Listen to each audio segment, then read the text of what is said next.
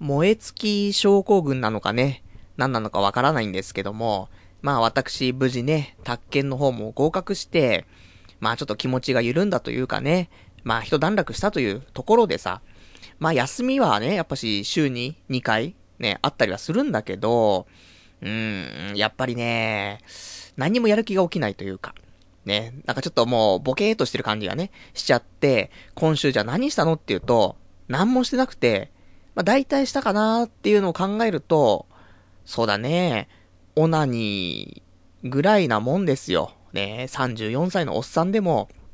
まあオナニーしますから、ね、もう本当に珍しく1日に2回もしちゃった時もね、日にはありましたから、まあそのぐらい暇だったと。ね、やる気が起きないと。まあそんなんでね、今週ちょっと、まあオナニー尽くしの1週間ね、過ごしてきてしまいましたから、今日はね、あの、久しぶりにちゃんとコーナーをね、やろうと思って、オナニー研究室、ちゃんとやっていきますから、まあこの辺もね、ご期待いただいてということで。で、あとはね、今日はね、まあ大した話、まあでもあるかな。ね、あのー、なるべく皆さんに有益なね、まあ、情報しかいつもね、あの、提供できなくてね、もう逆になんか、有益な情報しか与えられない自分がね、ちょっと怖い的なところがありますけども、まあ、ちゃんとね、あのー、少し、少しね、ありますから、お話はね。ちょっと最後まで聞いていただけたらと思いますんでね、えー、今日もお付き合いいただけたらと思います。それではやっていきたいと思います。童貞ネット、アットネトラジー。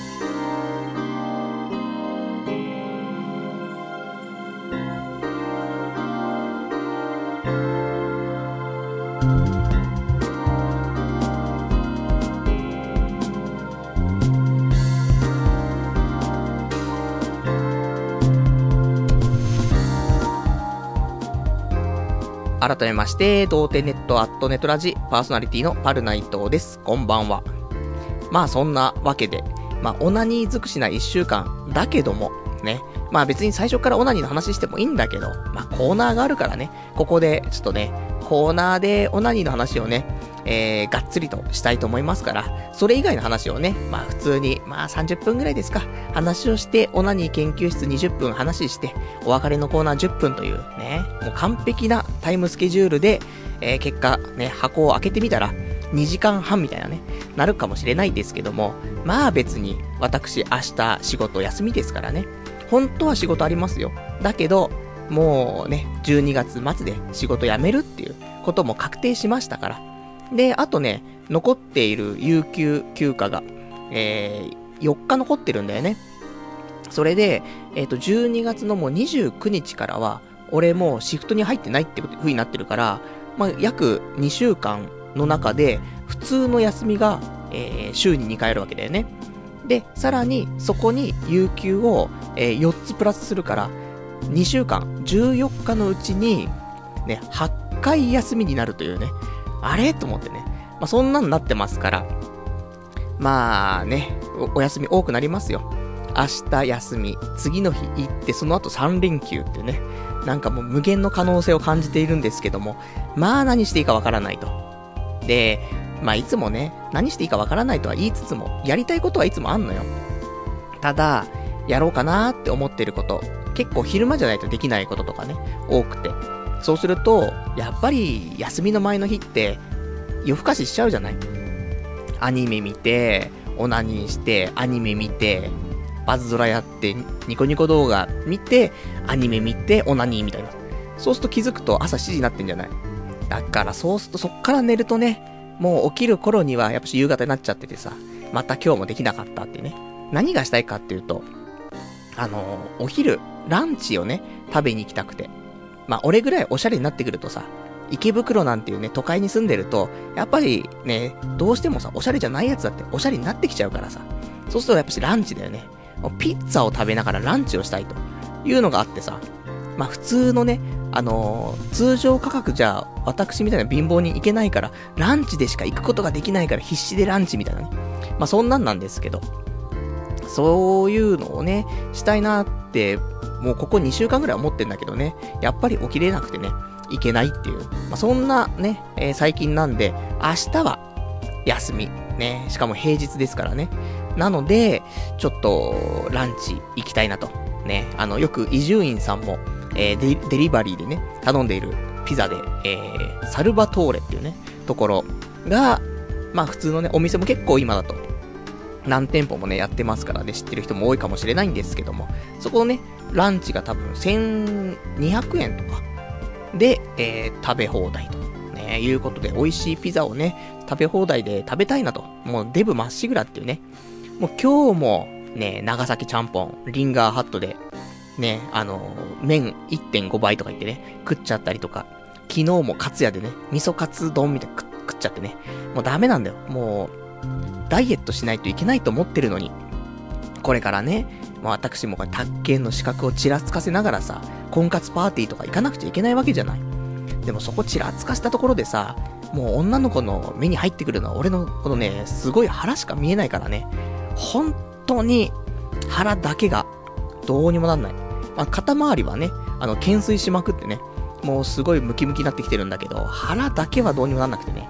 もうこれをしっかりしないといけないんだけど、ピザ食べたいピザ野郎っていうね、そんな感じの、まあ最近なんでね、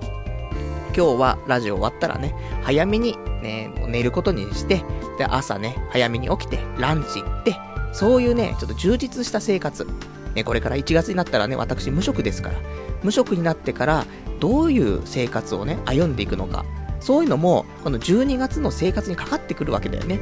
今、ちゃんとした生活ができれば、継続して1月もね、充実した生活ができるのに、ここで、12月結局、もう起きるのが毎日ね、16時、17時になってしまうと。そうなったらやっぱしね、1月になってもそんな生活だから、あっという間よ。1ヶ月、2ヶ月、3ヶ月。もう、失業保険も出なくなって、お金が出ないのに無職ってね、震えが止まらないからさ、一人暮らしだからね、もう毎月お金出てっちゃうし。そうならないようにするためにも、まあ、このね、12月というか、まあ、明日のね、生活をちゃんと、あの、健康的なね、もうそういう生活にしないといけないということで、まあ、そんな、ね、やったことがなんかね、まあ、明日とかね、そういうおしゃれなところ行ったよって話はね、またちゃんと来週ね、ラジオで話したいと思いますから、まあ、結局行けませんでしたみたいなね、そんな風になると思思うんですけども。まあ、そんなんで。で、今日は、えー、まあ、コーナーの他に話したいこともパラパラあるので、まあ、あの、よかったら、あの、他にも、お礼に何か話してほしいとか、ね、そんなのあればお便りいただければと思います。お便りの方は掲示板かメールでお待ちしてます。掲示板の場合は、童貞ネットとググっていただいて、ホームページございますので、そちらのラジオ用スレ、その、何ですか？その6ですね。えー、ラジオ用スレ、その6に、えー、お便りいただけますか？あとはメール。メールアドレスは、ラジオアットマーク、童貞 .net。radio アットマーク doutei.net こちらまでお待ちしてます。あとは、ホームページの右上のところにメールフォームってありますので、そこからでもね、メールを送れるようになっておりますので、で、リアルタイムであれば掲示板で、えー、事前にいただけるんであればね、メールでいただければと思います。じゃあそんなんで、で、他にまあ今週ね、それだけじゃないですよ。ね、もうオナニーして終わってたって、本当まあ大体そんなのがね、大半だけども、その中でもね、9割オナニーでも1割ちゃんと生きてますからね。な、なんだかんだでちゃんと息を吸ってうんこしてるからさ、他にもいろいろやってるんですけど。で、今週やったこと。あのね、俺ぐらいになってくると、やっぱり税金関係とかね、いろいろ考えちゃうね。そんな、えー、もう年齢なんですけども、そんな中、皆さんやってるかやってないかわかりませんけども、ふるさと納税ってあるじゃない？俺はこれ、あの、ふるさと納税っていう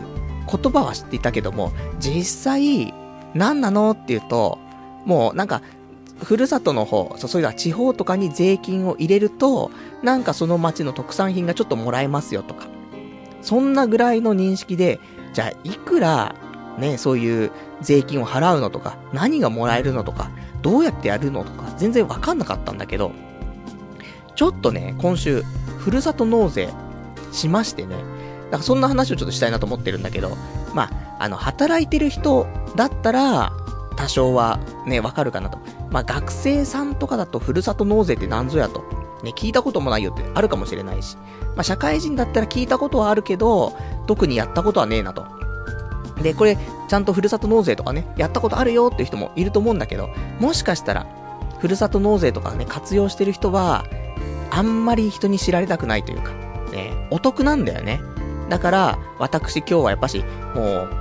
このラジオを聞いて、ね、やっぱりもうその、すごいメリットのあるラジオにしたいよねっていうところでさ、もう俺のオナニーの話とか、そんなのどうでもいいんですよ。ね。そういうのは全然皆さんのね、プラスになりませんから。こういうね、えー、ふるさと納税とか、そういうことを知ることによって、ちょっとでもね、生活を豊かになってほしい。そういう思いでね、やっぱり私もこのラジオを始めてますから。まあそんなんでね、まあ後でね、この後待ってるコーナーは本当にオナニー一色なんですけどもね。まあその前に真面目なね、ふりをしないといけないからね、お話ししていきたいと思うんだけど、あの、ふるさと納税って何ぞやということで、えっ、ー、と、ホームページを見ますね。あの、いいサイトがあります。ふるさと納税ポータルサイト、ふるさとチョイスっていうのがね、あるんだけど、まあ大体ここに、ふるさと納税とは何ぞやと、ね、という話だったりとか、まあ、どういうね、えー、自治体とかに納税できるよと。そうすると、何がもらえるよとか、そういうのあるんだけど。で、ふるさと納税。まあ簡単に言うと、そういう特産品がね、納税することによって、その地域の特産品がもらえます。で、あの、ふるさと納税っていう表現が良くないと思うんだけど、そうするとなんか自分のもともと住んでたところとか、例えば、俺だと埼玉ね、住んでて、今東京にね、一人暮らししてますけど、そしたら、ふるさとって言うんだから、じゃあ埼玉にしかそういう納税できないのって言うと、そういうわけじゃないんだよね。全国、どこでも、あの、生まれ故郷じゃなくても納税ができんの。だから、例えば俺だったら、あの、島根県、ね、私、出雲好きだからさ、例えば島根とか出雲とか、あの辺の地域とかに、ね、好きだからってことで納税することもできるんだよね。そういう、まあ、あの、別に場所にはこだわらないよと。で、あの、税金、ね、じゃあ、いくら払うのとかってあると思うけど、税金、例えばじゃあ払うじゃん。1万円、ね、えー、ふるさと納税納めました。そうすると、なんと、8000円返ってくるっていうのがあるみたいなのよね。で、これは、結局、なんかね、全部トータル、例えば、あの、これ決まってるのよ。年収によっていくら、ね、あの、納税することができるというか、その目安があったりするんだけど、寄付金の目安っていうのがあって。俺だと年収300万だから、そうすると、えっ、ー、と、寄付金、その納税が1万5千円までであれば、その税の軽減額っていうので、1万3千円返ってくる。だから、1万5千円納めても1万3千円返ってくるから、結局負担としては2000円なのね。で、これは年収によって結構まちまちなんだけど、例えば、私も1年2年経ったら年収1000万になるかもしれないね。1000万の人は、年収1000万の人は、えー、その寄付金、寄付の金額が9万円までいけて、で、9万円そういうふるさと納税をね、納税すると、ちゃんとね、あ、これ、あの、源泉、確定申告、ちゃんとしないと、あの、税は返ってこないんだけど、ちゃんと確定申告を出せば、1000万円の人は9万円ね、えー、納税すると、8万8000円返ってくるの。だ結局、その、年収によっての上限のところでちゃんと支払ってれば、ちゃんと確定申告すると、えー、2000円だけの負担で、あとは全て返ってくるんだよね。っていうのがふるさと納税のからくりらしいのね。だから結局、まあ俺は1万5000円入れたとして、ね、確定申告すれば1万3000円返ってくるから、2000円の負担。じゃあ、この2000円の負担で何がもらえるのと、ね、いうところなんだけど、あのね、すごいんだよね。いろんなものがもらえる。その、例えば、5000円ね、納付すると、まあ、例えば、ハムがもらえますとか、ウインナーがもらえますとか、お肉がもらえますとか、まあ、結局全部の肉の話なんですけども、とか、スイーツがもらえるとか、あとは、まあ、特産品ね、そういう街でやっている、なんか作ったやつとかね、そういうのももらえたりとかするし、これがね、ね、金額が5000円だったらそういう感じだけど、1万円、1万5000円、2万円、まあ、そういう値段とかによってももらえるもののグレードが結構変わってくるの。で、今回私、えっと、使わせていただいた、えー、ふるさと納税の、その、なんていうの、えー、商品なんですけども、もともと最近ちょっとね、友達に話を聞いててさ、ふるさと納税ってこういうのなんだぜって聞いてたの。で、それを聞いて、そうなんだ。2000円の負担で、それで、なんかいろいろもらえるんだ。っていうぐらいの認識だったんだけど、そこで、ちょっとしたニュースがね、俺の目に飛び込んできて。えーとね、素晴らしいものなんですけども、ネンドロイドって、わかるかな？あの、フィギュアのちっちゃいね、あの、三頭身のフィギュアなんだけどさ。で、ネンドロイド。で、これが、あのー、これなんていうのかな？これもうちょっとなんかわかりやすいのが欲しいんだけど、えっとね、わかりにくいな、これな。あ、ありましたね。ネンドロイドで、えっ、ー、と、倉吉市で製造された記念すべき、えー、シリーズ500体目の、えー、桜ミク。ね、あの、初音ミクちゃんの、初音ミクって緑色でしょ？で、桜ミクはピンクなんだけど。で、これをふるさと納税ね、あの、納税すると、この桜ミク、ね、これがもらえますよ、という話なの。で、あの、1万円以上の、えー、なんて、寄付で、寄付をすることによって、1品、ね、商品がもらえるということなのね。で、俺は300万円の年収があるから、1万5千まではぶっ込めるわけよ。だから、でも別に1万5千円丸々ぶっ込む必要なくて、もう1万円以上、あの、寄付すれば、それで、えー、別に商品もらえるから、から1万円を入れて、で、俺がちゃんと3月かな、えー、確定申告をすれば8000円返ってくる。そうすると、実質2000円で、この桜みくちゃんがもらえちゃうっていうね。大丈夫。今、ね、生放送で聞いてる人、まだ在庫あるっぽいから、今ならいけると思うぞ。で、ちゃんと、あのー、やる前に自分の年収と、ね、あのー、全部照らし合わせてね、やってね、あの、自分の年収に合ってない金額入れちゃうと、返ってこなかったりするから、ちゃんとそこを見定めてね、やってほしいんですけども、まだ在庫あるっぽいからね、応募できるんじゃないかなと思うんだけど、まだいけるね、まだいける。今の時点ではね。もしかしたら、ポッドキャストで配信の時は、ね、もうなくなっちゃってるかもしれませんけども。で、そんなんで、で、1万円入れて、2000円で、え桜みくちゃんもらえるんですけど、実際この桜みくちゃん、もうね、通常販売ももともとしてたっぽいんだけど、もう買えないんだよね。通常販売多分終わっちゃってるんだよね。だから他のなんかお店とかでね、在庫あるところで買えばあるかもしれないけど、普通に探したら多分ないんじゃないかなって思うから、それをね、こうやってもらえるっていうのもあるし、で、普通に買ったら5000円ぐらいしちゃう商品なの。これが2000円でもらえちゃうっていうね。そういう、で、この桜みくちゃん、すごく可愛い。ね。もう、そういうのが全部揃ってるからさ。これは行くしかねえなと。いうのでね、私、ちょっと人生初めてのね、ふるさと納税しましたけども、まあ一応ね、えっ、ー、と、この、桜みくちゃんでのその、今回のふるさと納税の、なんか、文が書いてあるからね、一応読ませていただくと、グッドスマイルカンパニー鳥取工場、えー、にて、初めて日本国内で製造されたねんどろいどです。えー、ねんどろいどとは、えー、グッドスマイルカンパニーが開発、発売している手のひらサイズのデフォルメフィギュアの名称です。ねんどろいど、桜ミク、えー、は、えー、桜ミクは、記念すべき500体目のネンドロイドで初の国内製造品となります。メイドインジャパン桜色の初音ミクをこの機会にぜひお手元にお求めくださいっていうね、そういうね、商品らしいです。ね、素晴らしいね、このネンドロイド、まあ、いつもだったら海外生産とか、そういうものなんだろうけども、今回、ね、もう国内生産という、もう素晴らしい。そんな初音ミクちゃんが、で、初音ミクちゃんこと桜ミクちゃんが、うちに来ますからね、お嫁に来ますから。だからね、本当にね、まあ、お得なサービス。ね、このふるさと納税、もしよかったら、で、他にも、いっぱいあんのよ。あの、普通に肉とかもあるし、なんだろうな、なんでもあるっちゃなんでもあるのよ。あの、海産物もあるし、肉あって、米があって、で、や、野菜もあれば、フルーツもあるし、カニとかエビとか、あと魚介とか、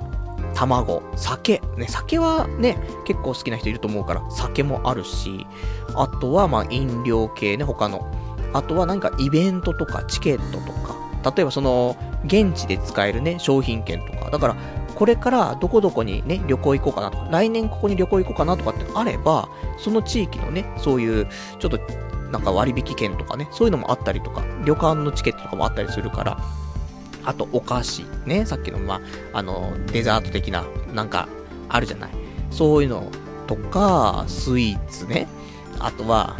えー、あと特産品とか加工品とか、麺類、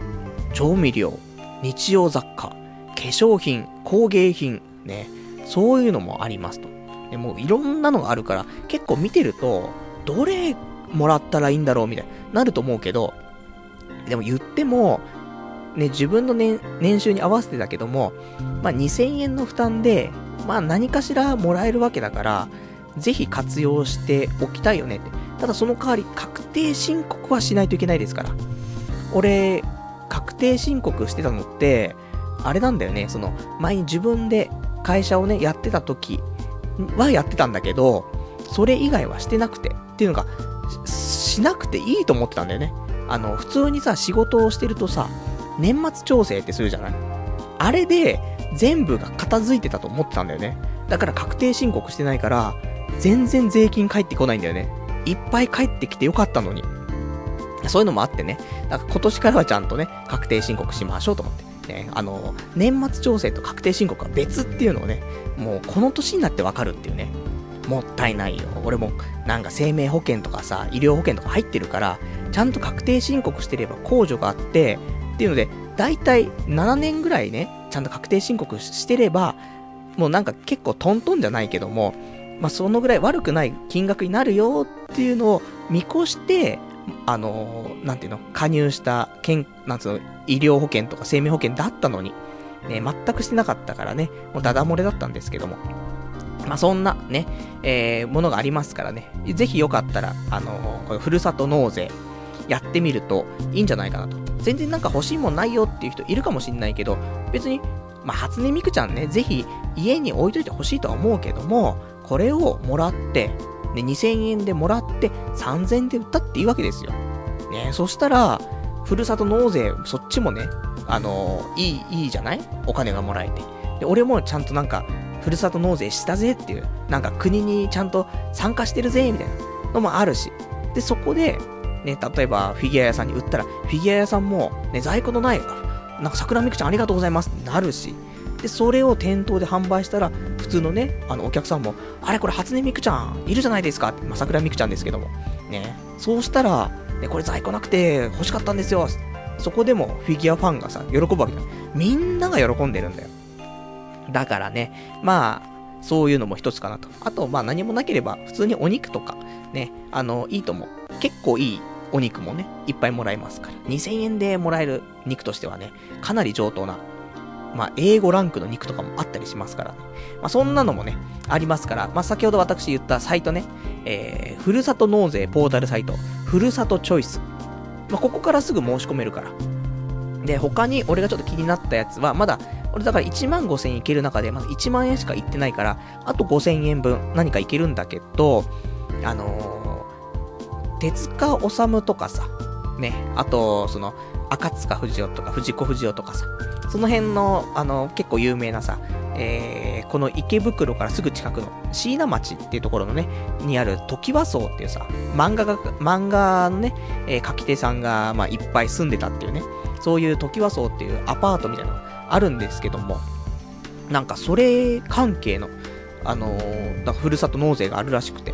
豊島区の椎名町なのかな？に納税するのかな？そうすると、その、時和荘グッズがもらえますよと。で、5000円からいけるらしいから、残り5000円分あるから、そっちに行くか、普通に美味しいもんもらうか、みたいなね、ところなんですけども。ただこれ、ね、本当に確定申告し忘れたら、何にも戻ってこないからね。これだけは忘れないようにね、したいなというところでございますんでね。まあちょっと、また桜みくちゃんがね、うちに届きましたらね、そんな話もね、また出るかと思いますからね。また、まあこれ毎年ずっとやってるからね。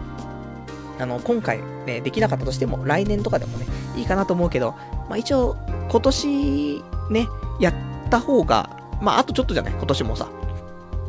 だからまあ、損しないね、感じになると思うからね。まあ、そんなのもありますよっていう、そういうお話。まあ、ね、学生さんはあんまり関係ないかもしれないけども、これからね、えー、例えば来年から新社会人になりますとか、そういう人は、あ、こういうのがあるんだと。ね、そうしたら、ね、ちょっとまあ、最初のね、1年目とかはあんまり年収高くないかもしれないけど、ね、まあ俺より高いかもしれないけども、ね、格差をちょっと感じてしまうけども、だけども、まあそういうのがあるってことでね、あの、皆さんもね、こういうなんか、いい商品とかね、あのー、桜みくちゃんみたいな、そういうのをね、ゲットできるチャンスがありますからっていうことでね、ちょっと頭の片隅にちょっと置いておくとね、あのー、そういうちょっとしたね、ニュースとかがね、入ってきた時にね、あれ？もしかしてあれって？ってね、そういう話になりますからっていうね、そんなね、えー、ふるさと納税トークね、でしたね。いいでしょ。このぐらい話しとけば、真面目っぽい感じするでしょ。ね。あとはもうオナニーの話しかしませんよ。ね。いいと思いますけどね。じゃあそんなんで、えー、じゃあとお便りもね、いただいてるから、お便りを少し読みつつ、えー、オナニーの話にね、ちょっと移行しとしたいと思うんですけども、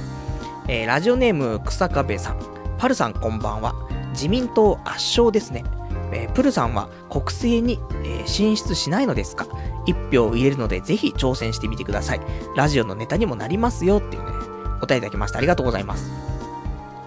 そうね、俺も国政にね、そろそろ進出してもっていうね、ところはありますけど、でも今年も、今回もね、いろんな選挙をね、なんかいろんなね、地域があるけどさ、本当にやばいやついたでしょ。ね、多分、あのー、今回の選挙で、やばいやつ一覧みたいな多分あると思うんだけど、結構やばいやついたからね。だから、俺が、ね、国政に出るっていうことは、もう皆さんにそういう風に思われちゃうわけじゃん。一般の方にさ。もう、そうしたら、ね、ようやく、ね、こうやって頑張って頑張ってさ、もう、なんか辛い人生を歩みながらもさ、ちょっとずつちょっとずつ一歩ずつ頑張ってって、宅建受かって、さあこれからだというのに、もうそこでさ、やべえ、あいつだって、前になんか選挙に出てたやべえやつだみたいな思われちゃったらさ、俺の今までの苦労もね、水の泡ですから。からそもそも、このラジオをね、やってたとかっていうのがバレちゃった日には、もう大変なことになりますからね。もうキャバクラで働いてて、ね、あの、テレビのね、女子アナになろうと思ったらバレちゃいましたみたいな。そのぐらいだからさ、もう辛いわけですよね。まあね、そういうちょっとこのラジオもさ、俺はね、良かれと思ってやってるけども、まあ、旗から見たらそれは黒歴史ですからね。そんなのを背負ってね、やっぱし私国政になかなかね、進出できませんからね。まあ、あと皆さんから一票もらったとしても、ね、ちょっと、ね、少ない票になっちゃうじゃないですか。ね、ラジオネーム草壁さんの一票で終わっちゃうわけじゃないですか。そしたら悲しいからね。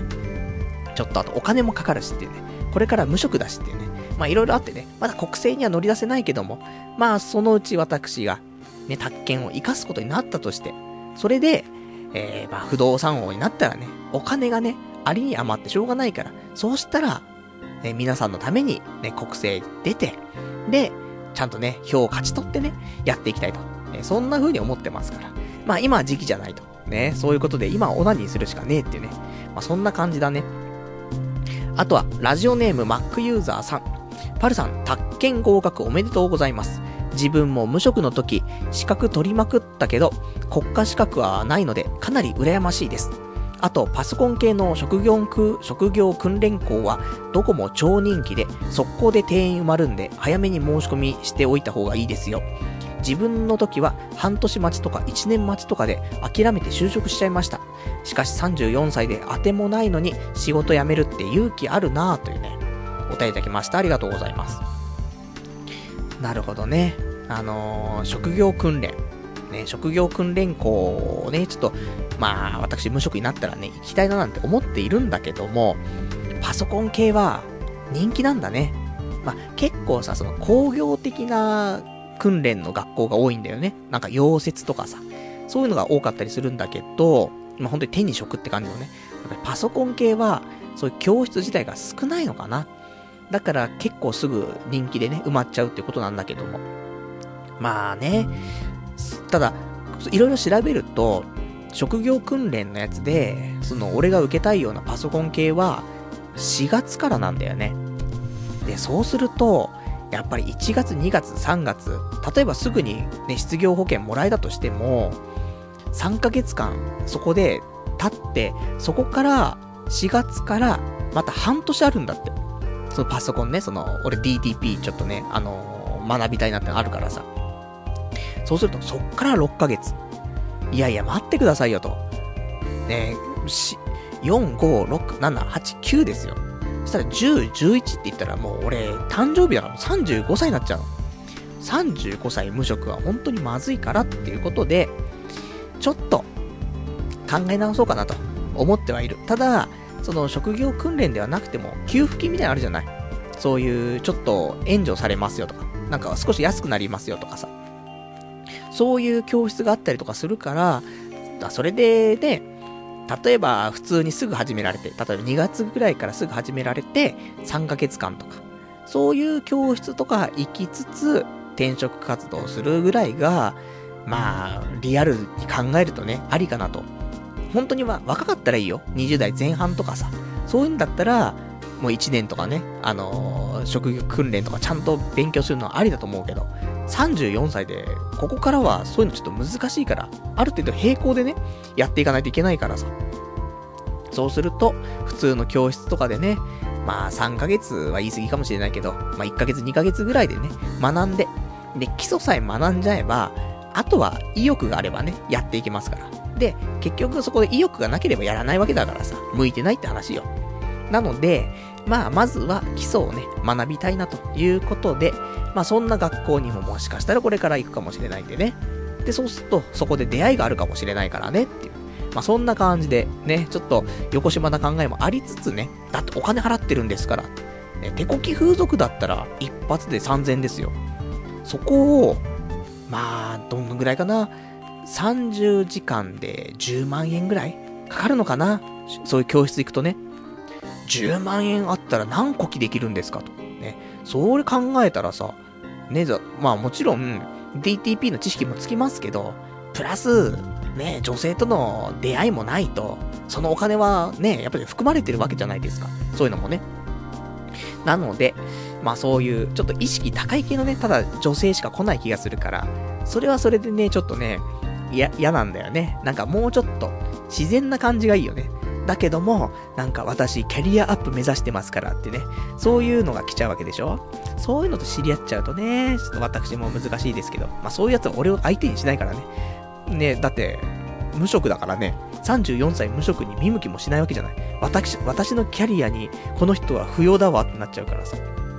まあそんなんでね、まあいいんですけど、まあそんなね、これからはちょっと、まあ1月から、いろいろとね、ちょっと動きたいなと思っていて、今いろいろ調べてるんでね。まあだから、まあそういうのもあってね、12月はなかなか動けないっていうかね、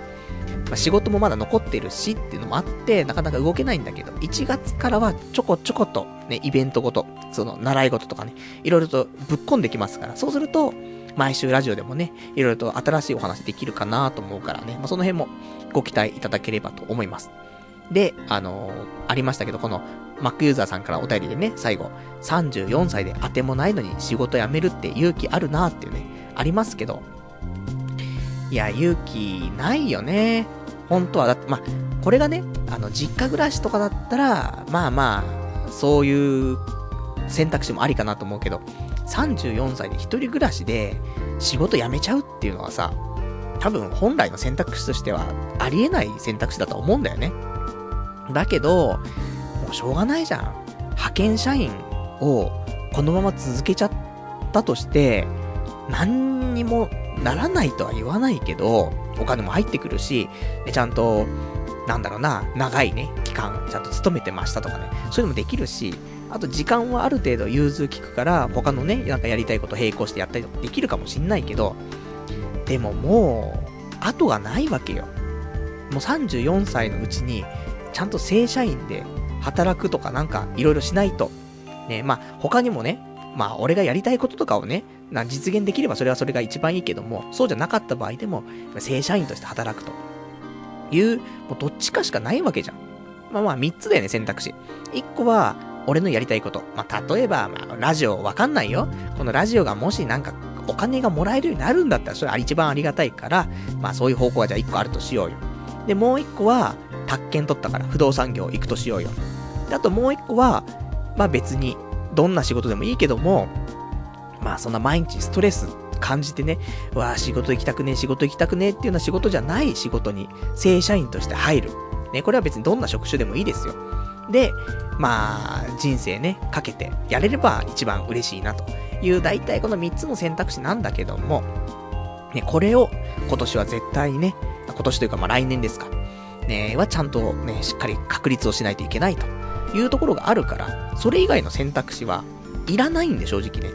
逆に、その選択肢をもうなんか省いていかないと残っちゃってるから、それ選択肢さ。例えば派遣で働いてるってなると、ね、これからも多分35歳の間も派遣で働くっていう選択肢1個増えちゃうじゃん。いらないのよ。俺がこれからずっと生きていく上で、その選択肢は。だからもう、なくしちゃう。ね。なくすことによって、あともう3つしか選択肢ないから。で、どれ言ってもまあまあ、面白いっちゃ面白いじゃない。そういうね、ちょっとした決意をね、あの、固めるためにも、ね、ちょっとね、決断させていただいたってところですね。じゃあ、あとね、お便りいただいてます。ラジオネーム、ニコラインさん。世界のパルさん、こんにちは。えー、最近のパルさんは前向きで、えー、真面目で面白くありません。童貞ネットのパルって言ったら、無職で、ギャンブル中毒で、もっとダメな人間のはずなのに、最近は、えー、ま、真人間すぎる。もっと FX の話や、次の記念放送にはパチンコパチスロ10万ぶっ込みトークをしてほしいです。パルさんはスロットの話をするとき、とても楽しそうに話をするし、それが面白いのに最近なくて残念ですっていうね、答えいただきました。ありがとうございます。もうね、もうあの頃の俺はいないんだよっていうね、ところ、ね、もう無職で、ギャンブル中毒で、ね、もっとダメ人間のはずなのにってね。まあ、大丈夫。来年まず無職になるしね。で、あとギャンブル中毒は、まあお金がないからなかなかできないけども、おそらく、今年も、えー、お正月ね、実家帰るんでね。で、実家帰ったら幼馴染と毎年、えー、恒例の1月1日にね、えー、スロットね、並んで、ね、打つっていうね、ありますから。去年なんか10万ぐらい負けてましたからね。まあ、それもなんか復活するしというね。まあ、結局ダメ人間ってね、34歳になって、無職で実家に帰るっていうね。もう震えが止まんないんだけどね。まあ、親にね、ちゃんと言ってないからね。前に、なんか、お墓参りとか行った時にね、あの、俺、ちょっとやめようと思ってるんだって言って、で、あの、多分俺やめないと次進めない、そういうタイプだからってね。まあ、それは親もね、納得はしてたんだけどさ、そうかもしれないねってね、分かってはいるんだけど。ただ、今回私、仕事辞めてきましたってね、そうね、実家帰るからね、ちょっとね、震えちゃうんですけども。ね、そんな中、ね、母親の作ったあったかい料理なんて食っちゃってね、涙が止まらないみたいな。だけど次の日は10万ぶっ込みに行きますみたいなね。そういうのを期待してるんでしょ、みんなね。大丈夫。任してくれよっていうね。そんな感じで、あの、まあ、今年はね、もう、やっぱし、形にしてっちゃったからさ、どんどんどんどん、ね、そういう意識高い系で頑張っちゃったけども、来年は大丈夫よ。ね、期待に添えるような感じになりますから。FX だってね、あの、今月だけでマイナス20万になってるわけだからね、問題ないですっていうね。まあ、そんな話ですね。じゃあね、あとは、えーと、他ちょっと一個お話何かしてからコーナー行こうかな。他ね、今日喋りたかったこととしては、そうだなあ、じゃあ一個ちょっと先にね、もう一個話したいことがあったんだけども。やっぱしね、その、来年ね、ちょっと一番目指していかないといけないなっていうのは、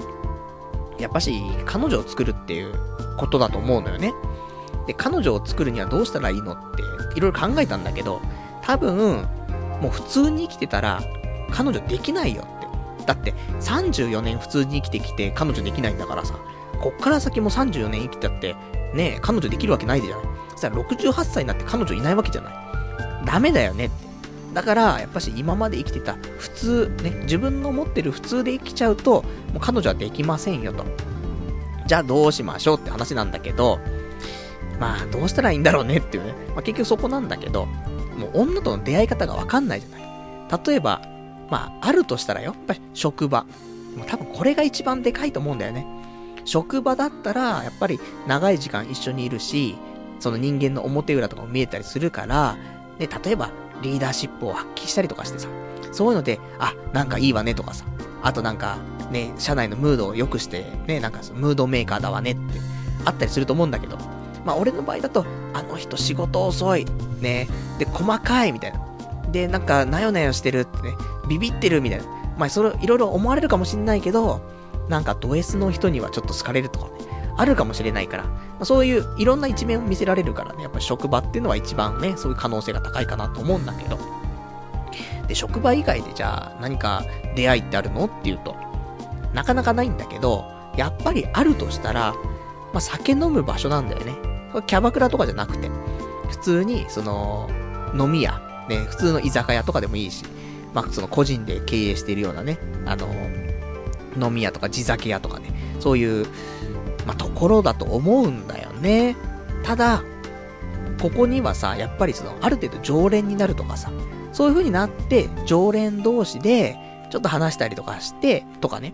そういうので出会ったりとかするのもあると思うし、実際あるんだよね。周りの話を聞くとさ。だから、それ、いいよねって思うんだけど、ね、まあ職場はもう無理じゃない。私無職になっちゃうから。そうすると、行きつけのお店を作って、そこで、えー、まあ、出会いってのをね、探すってのも一つかなと思うんだけど、やっぱりね、私、よくよく思うんだけども、もう、諦めようかなと思って。彼女を作るのを諦めるんじゃなくて、そのね、あのー、うん、そういう、なんか、無理なんだよね。そういうお店に行って、顔なじみになって、常連になるっていう、そういう行為が。やっぱり、チェーン店で、ね、チェーン店の中でも、もう、毎回毎回同じ店に行くわけじゃなくて、もうチェーン店をぐるぐるぐるぐるして、覚えられる前に他の店行っちゃうみたいなさ。そんなんで、でもチェーン店だからね、もう人もね、もう客も多いわけだから、俺なんてのをね、もう一個人覚えてなんていられないからさ、常連もクソもねえよというのだと思うんだけど、だから、もう無理だなと思って。もう本当に、そういうの無理だもんね。なんか、この間もうちの近くにできたのよ。ちょっとした、なんか飲み屋みたいなところがおしゃれ、おしゃれっぽいのがね。だけどやっぱ入りにくいもんね。毎日、その、中をね、チラーって見るんだけど、あ、なんか入りにくいなと思って。で、入らないで終わっちゃうじゃない。で、こういうのが続くから、もう結局、向いてないんだよ、そういうの。だからもう諦める。ね。ずーっと夢だったよ。常連のね、そういう、なんか、どこどこの店の常連になるとかさ。あったけど、いやもう無理だわと思って、もう諦めます。なので、まあ、仕事での、ね、職場での出会いもないし、そういう馴染みの店でのね、出会いっていうのももうなくなってしまったと。じゃあ他どうしたらいいのっていうと、結局、ね、戻ってくるのは、婚活になっちゃうんだよなと思って。普通に生きてたらだって出会えないんだから。あとはもう何か行動を起こすしかないわけだからさ。婚活パーティー行くしかないわけだよ。だけど、婚活パーティーってやつはさ、やっぱり、普通にさ、やるやつはね、女の子が座ってて、男がね、まあ、順々に、あい、なんか自己紹介して、で、その後にフリータイムがあって、ね、3回ぐらいあって、お話の後に、なんか、マッチングタイムみたいなさ、そんなんで発表されて、で、ちょっとマッチングした人はさ、この後ちょっとお楽しみくださいみたいな。そんなんでしょ？ダメなんだよ、そういうの。あの、積極的じゃない人間はさ、もうみんなが話してる時に、後ろ向いてパズドラしちゃうんだから。もうダメなんだからさ。ね、本当に後ろ向いて泣いてるんだから、俺はさ。だから、そういうのも難しいけども、で、毎日ともしかしたら言ったかもしれないけども、その婚活パーティーの中にもね、いくつか、で、まあ、ジャンルというかあって、最近の俺がホットだなと思っている婚活のジャンルが、あの、趣味婚っていうね、趣味の婚活みたいな。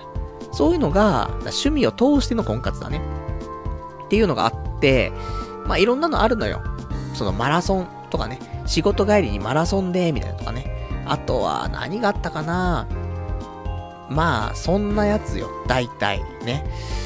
で、どっか、なんだ、そういう、観光地とかでね、観光しましょうとみんなでね。まあ、いろんなあったりするんだけど、フットサルとかね。まあ、あるんだけど、その中で私、一個目についたのが、ボルダリングコンってあるんだよね。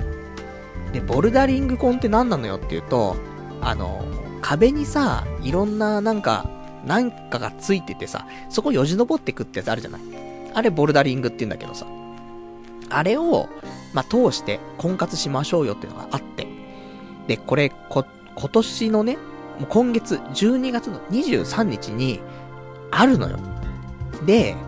これ、ちょっとやりたいなと。俺もともとボルダリング興味があったのと、最近すごい懸垂してるから、結構いけんじゃねえかなと思って。ただ、腹が出ちゃってるから、まあ、もしやるんだったらね、ちょっとそれまでにちょっと腹だけは凹ませないといけないなとか思いつつもさ。で、まだね、募集してたの。で、一応ね、募集見ると、まあ、新宿であるんだけど、男6500円、えー、女4000円っていうね、そういうやつで、まあ男と女の差もそんなにないし、まあ値段はちょっと高いかなと思うけど、ボルダリングって結構高いんだよ。初期登録料がかかったりとか、あとは、やっぱりその利用料とかね、あと靴のレンタルとかいろいろあるから、普通に6500円で、いろいろ込み込みで、あと出会いもあるって考えたら、そこそこリーズナブルっちゃリーズナブルなのよ。だから、行きたいなと思って。で、そのページを開いて、ね、ホームページあるからさ、そのページ開いて、えー、まあその日仕事があったから、仕事行って、帰ってきて、よし、申し込もうと思って。そしたら、もう男性、キャンセル待ちになってんだよね。もう、俺、すぐに、もうすぐにでも申し込みしたかったのに、申し込みできない状態っていうね、感じで、まあ、悲しいけども、キャンセル待ちボタンを押してさ、もしかしたら、ね、これ12月23日、ね、この日、ちょっと仕事休みだったから、まあ、この日ね、誰かがね、男性、キャンセルしてくれればね、私の方に、ね、その、壁を登る権利がね、譲渡されますから、まあそんなんで、もし行けたらね、ちょっとボルダリングコン、行きたいなと。ね、これで、年内もしかしたらね、行ければよ。これ、あるかもしんない。形にする企画第5弾。ね、宅建も受かったけども、その後、ね、まさかのまさかの、年末最後に彼女ができるっていうね、形にしちゃいましたって、あるかもしれないからね。まあ、そんなんで、ちょっとボルダリングコン。まあ、俺がね、無職になる前に、ちょっとね、無職ですっていうのがちょっと怖いから、無職になる前に、ちょっとね、あの、こういう婚活パーティー的な、ね、行きたいなと思ってるんだけど。で、あとは、卓球婚とかもあるのよ。だ卓球婚は、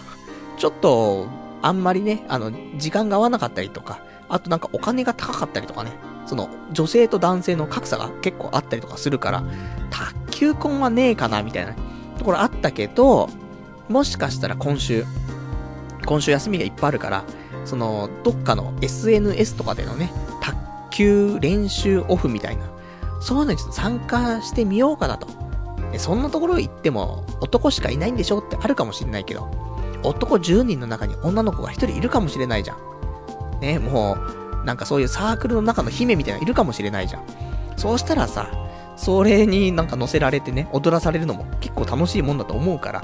まあそんなんで、まあその辺もしかしたら来週ね、行ったらね、お話ししたいなと。そんな風に思っております。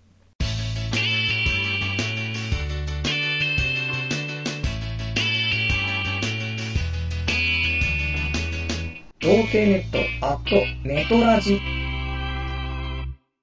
それではね、コーナー行きましょうか。えー、コーナー、オナニー研究室。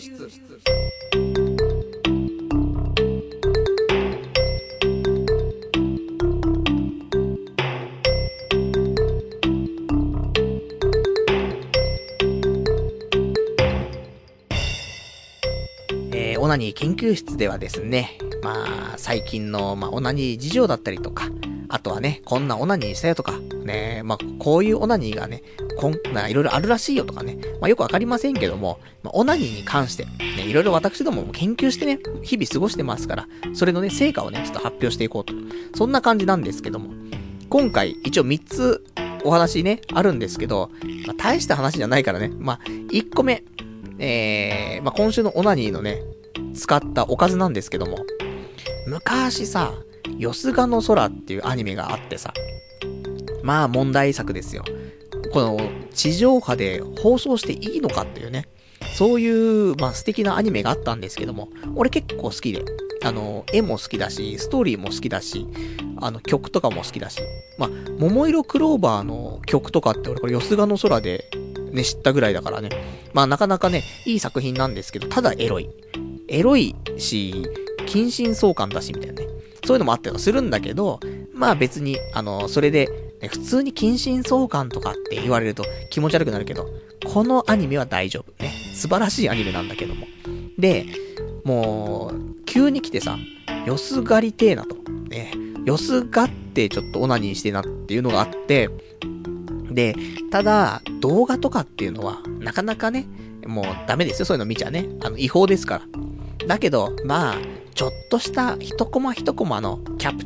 キャプチャーしたっていうかね、そういう取り込んだような画像とかだったらさ、まあネット見てれば押してるわけじゃない。だって、よすがの空、スペース、エロで検索すれば画像いくらでも出てくんだからさ。だから、それでいいや、ということでいっぱい探してさ。で、よすがの空、自負とかね、動画になってるね、その、画像とかね、ちょっと探したりとかして、お、おっぱい入れてる、おっぱい入れてるっつってさ、そんなのガンガン、えー、まあ、集めて、何枚だかわかりませんけど、4、50枚集めて、それで、えー、この日はね、オナニーしたりとかしたんですけども、まあ、なかなかね、あの、満足感の高いオナニーがね、久しぶりにできたかなっていう、そんな感じだったから、最近ちょっと充実したオナニーできてない人ね、ぜひ、あの、よすがってみると、満足できるオナニーね、えー、待ってるかもしれないですねってところで、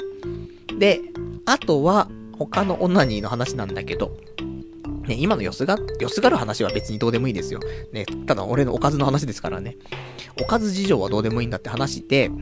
えー、今週メインが一応2つかなの話なんだけど、えー、私今ね、パソコンの前に向かって喋ってますけども、ちょっと右奥をね、あの、見ると、部屋の片隅に、えー、ソードアートオンラインのね、アスナ、結城アスナちゃんの、えー、が股を開いているね、抱き枕がね、まあ、突っ立ってるんですけども、そう、私、抱き枕のね、カバーを新しいの買いまして。で、これがね、前はその、まあ、お、おっぱいとかにその、おっぱいマウスパッドみたいなのあるじゃない？あれの素材が胸のところに入ってるような、そんなね、あのー、抱き枕カバーをね、一回購入したことありましたけども、使ってないの、全く。一回か二回、なんとなく使ったレベルで、もうあとはもう部屋の中で邪魔だなーって、部屋狭いのにって、どこにもしまうところもないしって、なっててね、本当に邪魔だったんだけど、ちょっと、まあ欲しい、じゃ欲しいなっていうね、枕カバーがあったからさ、それを今回購入しましてね。まあ、それがうちに今いるんですけども、またこれも、ね、片隅で突っ立って、まあ、邪魔にはもうなっちゃってるんですけども、まあ、来た日はね、それはそれで歓迎ですからね、新しい嫁が来たと。ね。我が村にも嫁が来たと。そういう話だったんだけど。で、そんなんでさ、あのー、どんな枕カバーなのって、抱き枕カバーなのって言うと、その結城あすなちゃん、その、ソードアートオンラインの、まあ、ヒロインだよね。この子のプリントされている、えー、抱き枕カバーなんだけど、これがね、素晴らしいんですよ。何が素晴らしいかって、普通のね、ものだったら、まあ服着てますよ。だけどこれは、服着てないんですよね。あの、ある一部分は着てたりするよ。その、なんか、は、何ソックスみたいなとか、ね、そういうのは履いてたりとか、あと上もちょっとはだけるぐらいで着てたりとかするけども、まあ、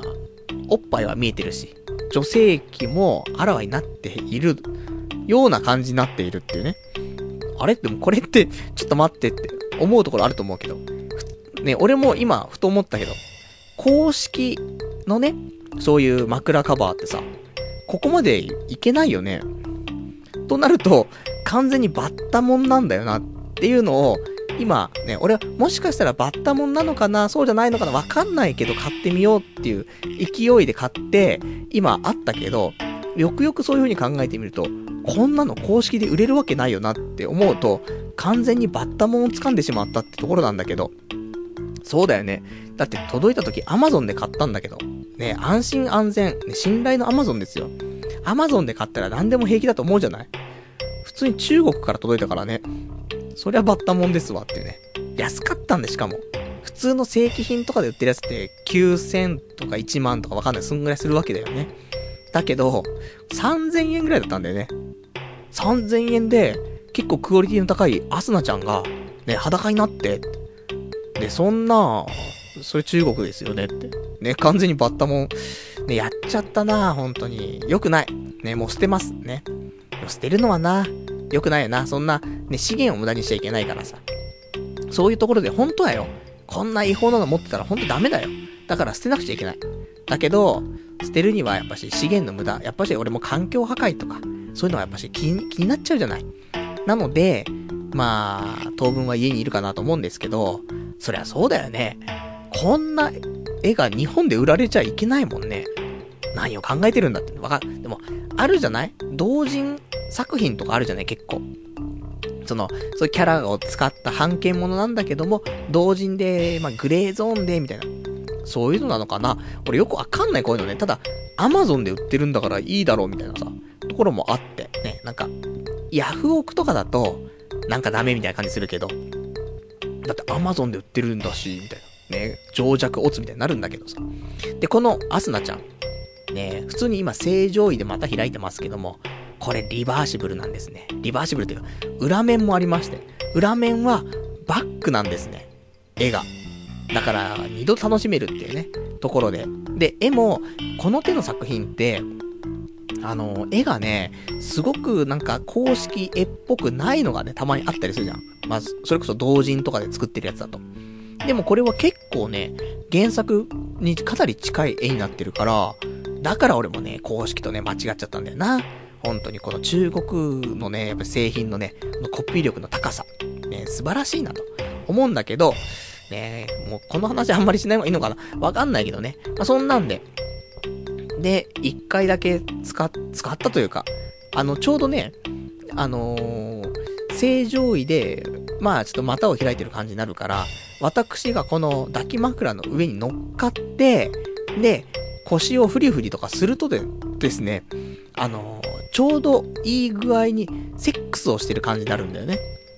まあ、全く旗から見てると滑稽でね、本当に、あの、乾いた笑いしか聞こえない感じになると思うんだけど、でも、ちょうど角度的にね、なんかセックスをしてるような角度になる感じがしますから、今までの、ね、その抱き枕カバーとかっていうのは、そんなになんかセックスしてる体位とかじゃなかったんだよね。ちょっと体が、なんか服がはだけてるとかさ、そういうレベルだったけども、これはちゃんとセックスをしてる体位のプリントがされてるから、俺も上にまたがればね、セックスしてる感じになるというね、素晴らしいね、作品だなと思って。まあそりゃ買っちゃうよね。しかも3000円ちょっとぐらいだったら買っちゃうよねってね、ところで。で、これからまた一個欲しいのは、えっ、ー、と、お、俺、なんだっけ、友達が少ない。俺は友達が少ないだっけね、俺は僕は、ね、まあ、そんなんありましたよね。その作品の、えー、セナちゃん、肉？ね。これのプリントされている抱き枕カバーが欲しいんだけど、これも多分同じシリーズで、多分注文したら中国から届いちゃうと思うんだけど、これは高いんだよ。6000円ぐらいするんだよ。だもしか正規品かもしれない。わかんないよね。安いのもセールで安いかもしれないし、なんだかわかんない。買ってみてさ、日本から届けば正規品だし、中国から届いたらね、コピー商品だしっていう感じでしかわかんないからね。ちょっと消費者としてはね、ちょっとわからないんですけども、まあ、そんなね、もし今後買うんだったら、その肉のね、えー、ちょっと抱き枕カバーをね、ちょっと買ってみたいななんてね、そんな感じで、まあ、またこのね、結城あすなちゃんに関してはもう一回しか使ってないからね、またね、邪魔くせえなってなってるからね、またちょっと近いうちに、無職になったらね、することなくなっちゃって、オナニーしかすることなくなっちゃうから、その時には、またね、えー、他の新しい抱き枕カバーね、買おうかなと思ってます。で、あとは、今週のもう一個のオナニーのね、お話ですけども、えー、ポケットテンガって昔ね、俺買ったんだっていう話したと思うんだけど、で、ポケット10が、1回目買ったのは、えーと、まあ、3種類あるんだけど、ウェーブラインっていうのを買ったの。で、これを使ったレビューは、まあ、多分前に、オナに研究してしたと思うんだけど、これ結構良かったのね。で、他のやつも使いたいなと思って、えー、3種類。一応もう一回3種類買ったの。ね、その、ウェーブラインに関しては、これ一応使い捨てっちゃ使い捨てのオナホだからさ、で、えー、もうそれ捨てちゃったから、もう一回3つ買おうと思って。で、えー、1つがクリックボール。あとはブロックエッジ。あとはさっき言ったね、ウェーブライン。で、この3つ、なるんですけども。これ買って、で、一応3つちゃんと使ったからさ、それを簡単に感想を言いつつ、ちょっとお話をしたいんだけど。で、これ、何が一番いいかって、まず安いんだよね。だから、なんか、やっぱオナホって高いじゃない？で、外れたら、すごい悲しい、悲しいじゃん。がっかりするじゃない？でも、多分1個、200円とか、250円とか、そのレベルなのよ。だから、全然、200円なのか？200、うん、そんなもんだと思うんだよね。だからね、まあ、なんか、あんまり良くなかったなーと思っても、まあその場ではね、一応一抜きはできると思うから、まあ別にいいかなっていうのと。で、ちゃんとシリコンになってるから、普通は使い捨てなんだけど、別に洗って、で、また干せば、また使えると思うのよ。だから、なんで俺が今回その3つちゃんと買ったかっていうと、ね、普通に使った後でちゃんとね、あの、洗って、ね、部屋に置いとこうと思って、もう一回3つね、買い直したとかあったんだけども。で、それ使ってみたんですよ。で、クリックボールっていうのは、まあ、その、まあ、このね、形状的には、なんだろう、まあ、コンドームみたいな感じだね。ちょっと短めのコンドームが、なんか、ちょっと分厚めになったシリコンでできてますみたいな。で、この中、ね、中に、まあ、ちょっとギミックがね、それぞれ違いますよっていうので、クリックボールは中につぶつぶみたいな、クリックのボールがついている。えー、その通り、そのままなんですけど。で、ブロックエッジは、つぶつぶじゃなくて、ブロック状なのかな？っていうのが、えーと、中についてますよと。ちょっとエッジが効いてるから、その分ちょっと刺激が少し強いですよと。で、えー、ウェーブラインに関しては、波状っていうかその、全部に、なんていうのかな、その、ウェーブされてるっていうかね、難しいですね。まあ、ゴリゴリするんですわっていうね。そういう話でさ、順番的には刺激は、クリックボール、ブロックエッジ、ウェーブラインの順番で刺激が強くなっていくかなと思ったけど、で、やっぱりね、俺、ウェーブラインがいいなって思うタイプだから、クリックボールだと、ちょっと刺激がね、弱いというか、これ何のために使ってんだろうみたいになっちゃったところがあって、だからまあ人それぞれかなと思うの。俺も Amazon レビューとか見ると、クリックボールは良かったですけど、ブロックエッジとウェーブラインはちょっと刺激が強すぎましたとかね。そういうのあったりとかするから。だまあ人それぞれなんだろうなと思うけど、まあ、これはね、若い子が使ったら刺激が強いかもしんないけど、もう俺の毎日ね、チンコ触ってるようなさ、そんな感じだからもう刺激にも慣れちゃってるわけじゃない。そうすると、ウェーブラインとかの方がいいかなっていうところで、正直、俺個人のチンポの感想だけどもさ、俺の感想じゃないよ。俺の感想じゃなくて、チンポの感想だけどもさ、えー、チンポくんが言うには、クリックボールは、うーん、あんまり。で、ブロックエッジも、いまいち。で、ウェーブラインはいいっていうね。そういう風に言ってましたから、うちのチンポくん。で、あの、喜んでね、射精してましたから、まあ、おすすめとしては、ウェーブラインかなと。ね、いうところで、で、これ Amazon でね、ちゃんと 3, 3つセットで売ってますから、もしよかったらね、あのちょっと買ってみて試してみるのもね、まあ、年末することねえなとか、あとサンタさん、あの俺、ちょっと欲しいものがあるんですとかね、そういうのは言えるような人間であれば、ね、ぜひ、あの、ポケット10が、ね、これ購入してみるのもいいかなと思って。で、あの私、これね、童貞ネットのホームページ、左側にね、あのちゃんとリンクも貼ってあるんだけど、で、安いのやっぱし、通常の注文でも送料無料で642円なの。やっぱり210いくらとかでしょ ?220 円しないぐらいだからさ。で、これ、ちょっと考えたんですけど、まあ、ぜひ皆さんにも試してほしいなというところと、あのやっぱし年末年始何かプレゼント企画やりたいなってのがあるから、じゃあ、やっぱお年玉企画で、このポケット10が3個セットを、まあ俺もね、無職になっちゃってお金ないからあんまできないけども、5名様に、ちょっとお年玉でプレゼントしたいなと、ちょっと思ってるわけです。ただ、ただね、この、無料でちょっとプレゼントするっていうのも、またあれじゃないですか。なので、あの、できたらね、やっぱりプレゼント出すっていう時は、どういう時っていうと、もちろん俺はね、そういうなんかやましいことも考えないですから、もうみんなにぜひ試してほしい。楽しんでほしい。その一心でね、もうこういうプレゼントしようかなと思ってるけども、やっぱり、リスナーとか増やしたいじゃないですか、みたいな。ね。いろんな人にこのラジオを聞いてもらうために、プレゼントを出して、それで客を引っ張ってくると。そういうね、ところも、まあ、ないかあるかっつったらあるじゃないですかと。ね、そういうのもあって、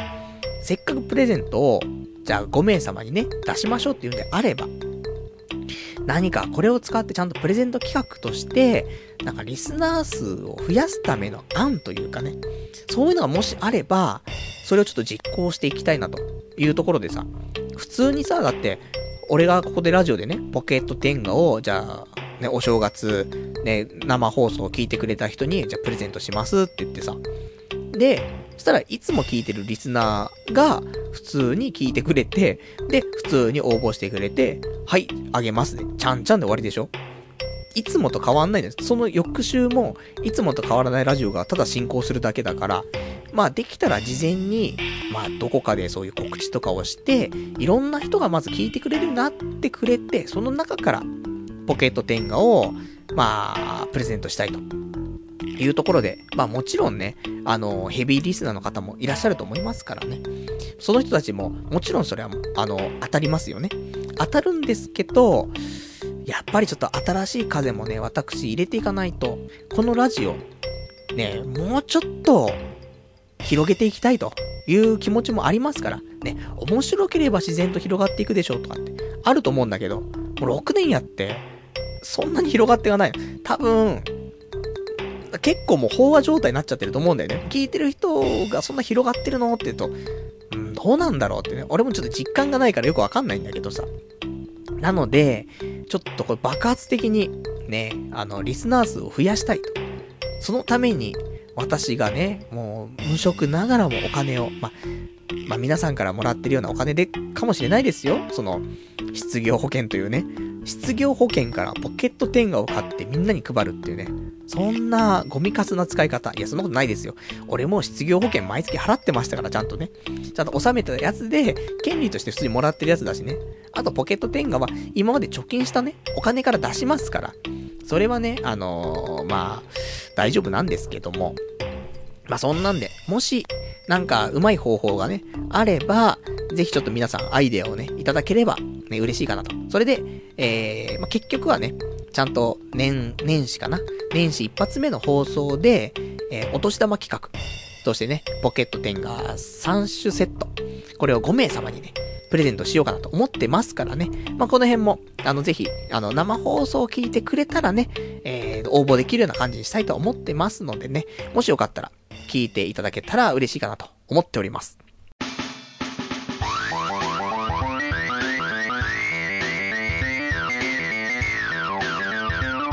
童貞ネットアットネトラジ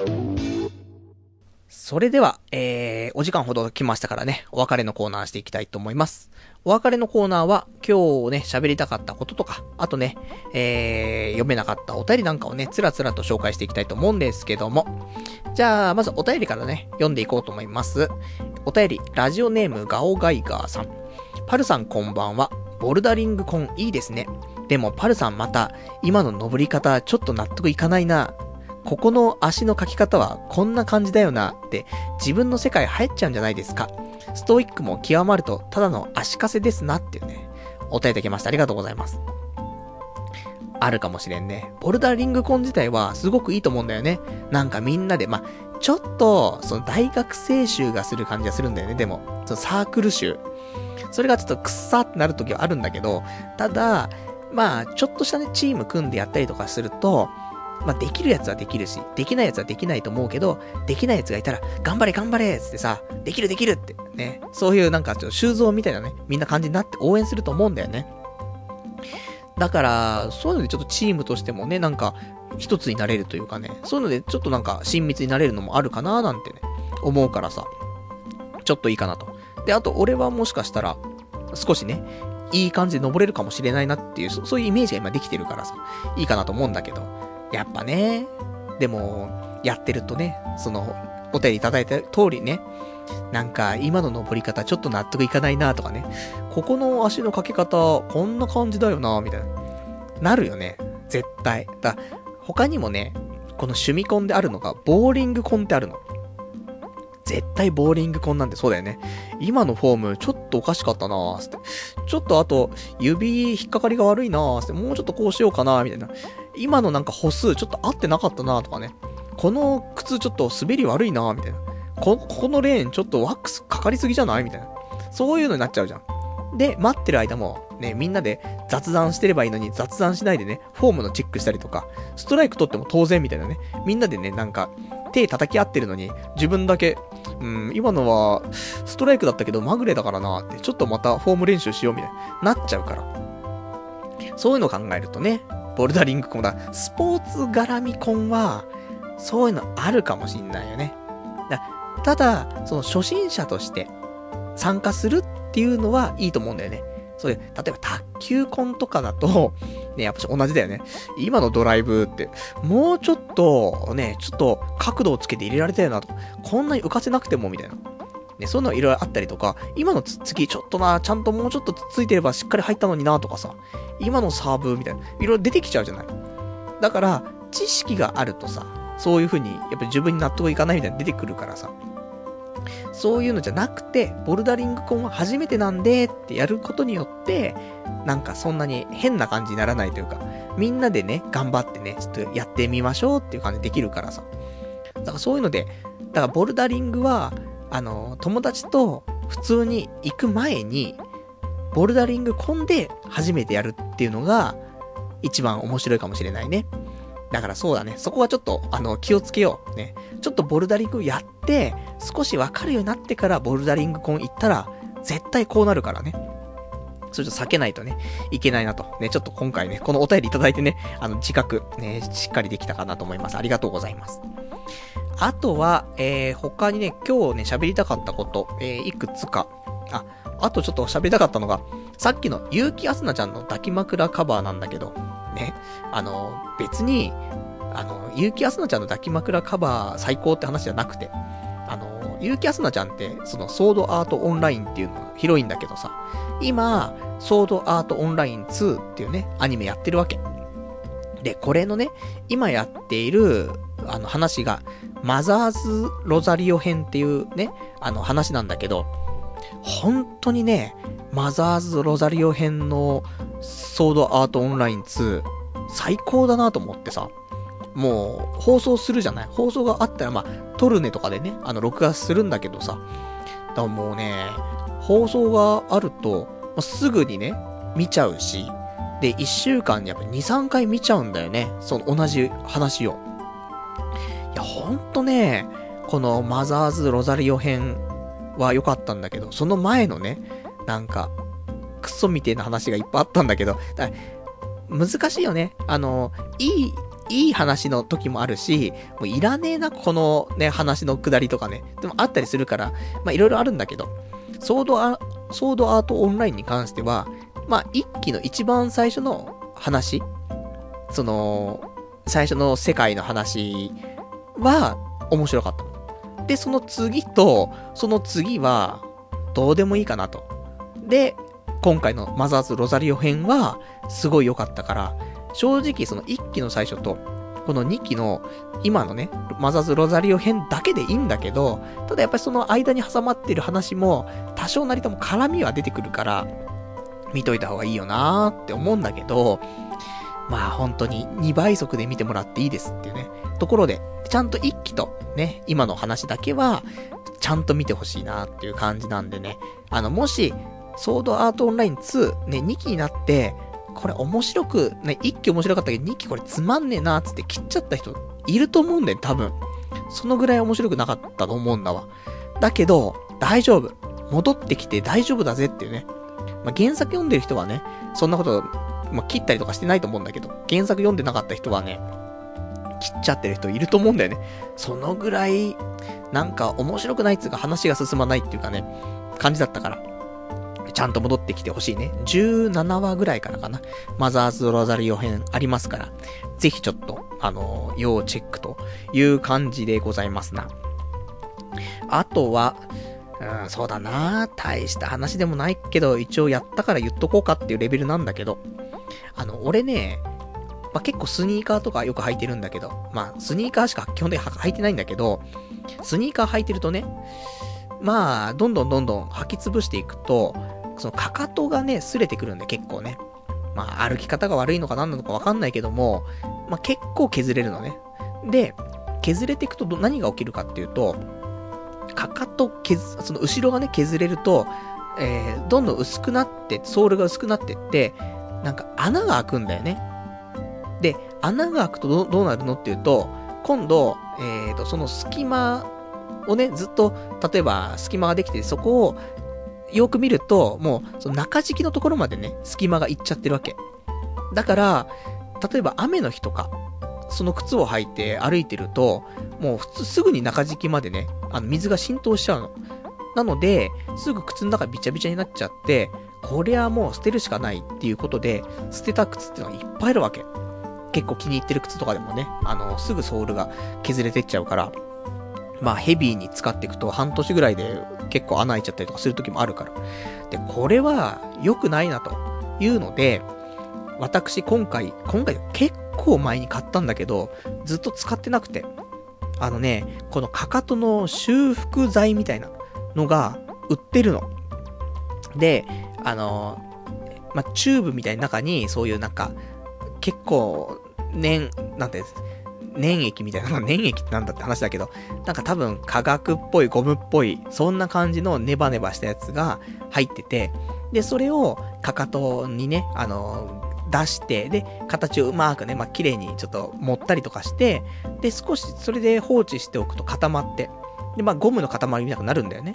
で、あとはちょっと、もしちょっとはみ出ちゃってたらはみ出てたところを、まあ、例えばヤスリでちょっと削ったりとか、あとなんかその、普通にカットしたりとかね、して、あとはちょっと軽く歩いてると馴染んできて、みたいな。そういうのができてさ。で、これ使えば、まあ、まあね、そりゃ、もう減っちゃったところはさ、戻んないとはしても、その穴開いてるところあるんじゃない？そこは埋めることできるじゃん。そしたら、また雨の日、ね、ちゃんと使えるから、そしたら、ね、靴捨てることないなと思って、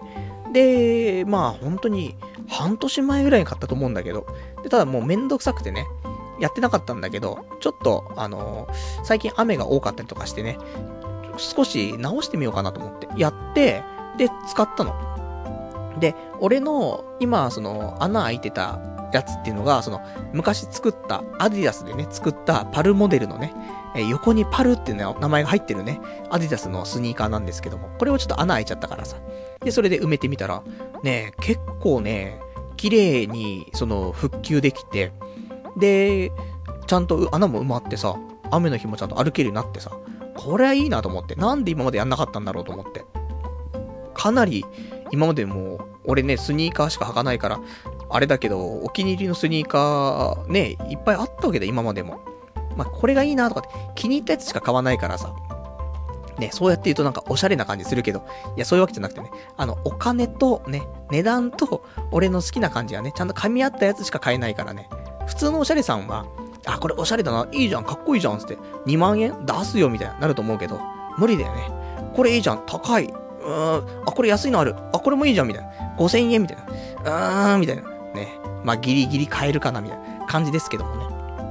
まあ、そんなんで。まあ、あの、俺が買ったのは、えっ、ー、とね、シューグーってやつ。シューはシューズのシューなのかな？グーは、あの、グー、ね、グーグーグーグーグーのグーですよ。ね、もうどっか行っちゃいましたけど、あの人ね。いや、いいんですよ。ね。そういうこと言うとなんか、また訴えられちゃうみたいなね。そんなあったりしますからね。言いませんけども。で、そんなね、えー、ものが、シューグーっていうのを買って、結構使えるやつだから。で、色もね、多分、白っぽいのと黒があるのかな。で、俺ちょうどその、えー、ゴムのところがね、ソールのところが黒だったからさ、黒のやつ買って、で、使ったから、本当に違和感ない感じに仕上がったから、結構ね、おすすめかなと思って、値段も500円前後ぐらいじゃない？まあ、各社ね、いろんなところが出してるんだけど、500円前後で買えるかなと思うから、ちょっと試しに、あの、穴開いちゃって、なんかすぐね、水が滴ってきちゃうんだよなっていう人いたら、ちょっと試してみるとね、あの、まあ、まあ、そりゃね、あの、ずっとは治んないよ。また、少しずつ削れていっちゃうからあれだけど、でも、ね、やっぱりそれで使えないっていうよりは、それでちょっとでもね、何回か使える回数増えてさ、それちょっと繰り返していって、また使ってっても全然いいかなと思うからね。まあちょっと、えっ、ー、と、試してみるにはね、いいんじゃないかなっていう、そんなね、えー、商品があったって話だね。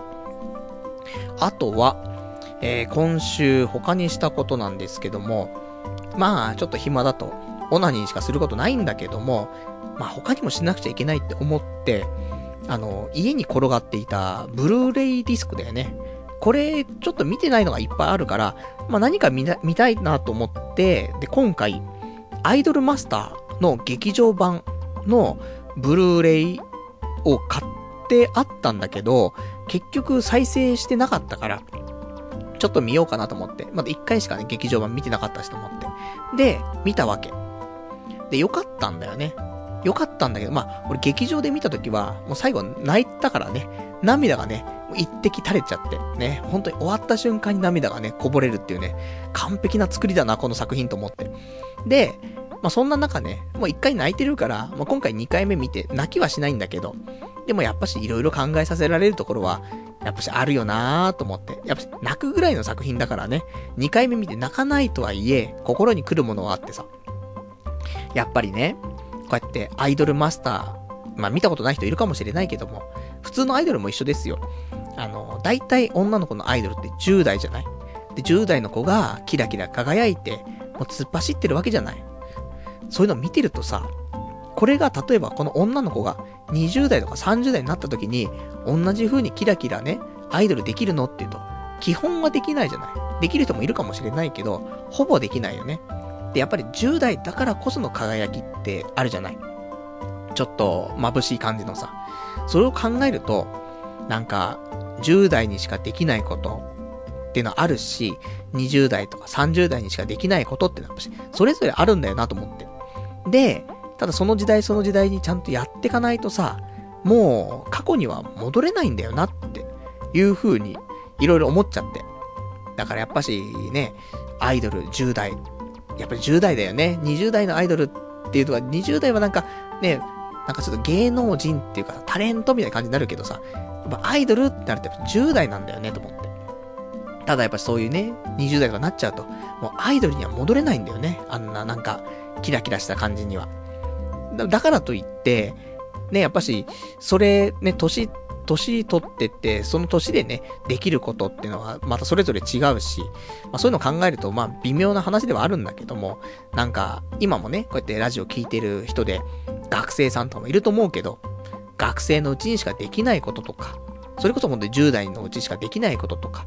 あると思うんだよね。で、それが、やっぱり、なんだかんだでね、人生生きていけば年取っていくから、20代になって30代になってさ、で、34歳無職になった時にさ、もう10代には戻れないんだよね。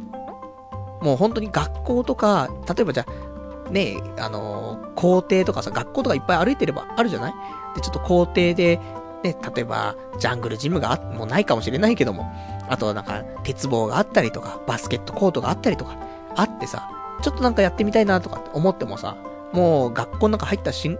間にさ、警備員とか、警備員の人が来ちゃうわけじゃない。この年になっちゃうとね。あんた何してるんですかって。いや、ちょっと懐かしくて、どこの会社勤めてるんですかあなたはって。無職です。みたいな。ちょっとこちらまでご同行願いましょうってなるからさ。そういうのもあってさ。やっぱり、その、年のね、えー、年々でちょっと、ちゃんと、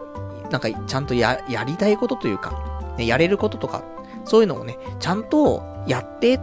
た方が人生いいよねって思ったりとかして、ね、そんなのちょっとアイドルマスター見てね、ふと思ってしまって過去にはちょっと戻れないなと。ね、だから、後悔のしない人生をね、歩んでいただきたいなっていうふうに思ってね。俺はそんなに後悔はしてないんだけどさ、言うほど。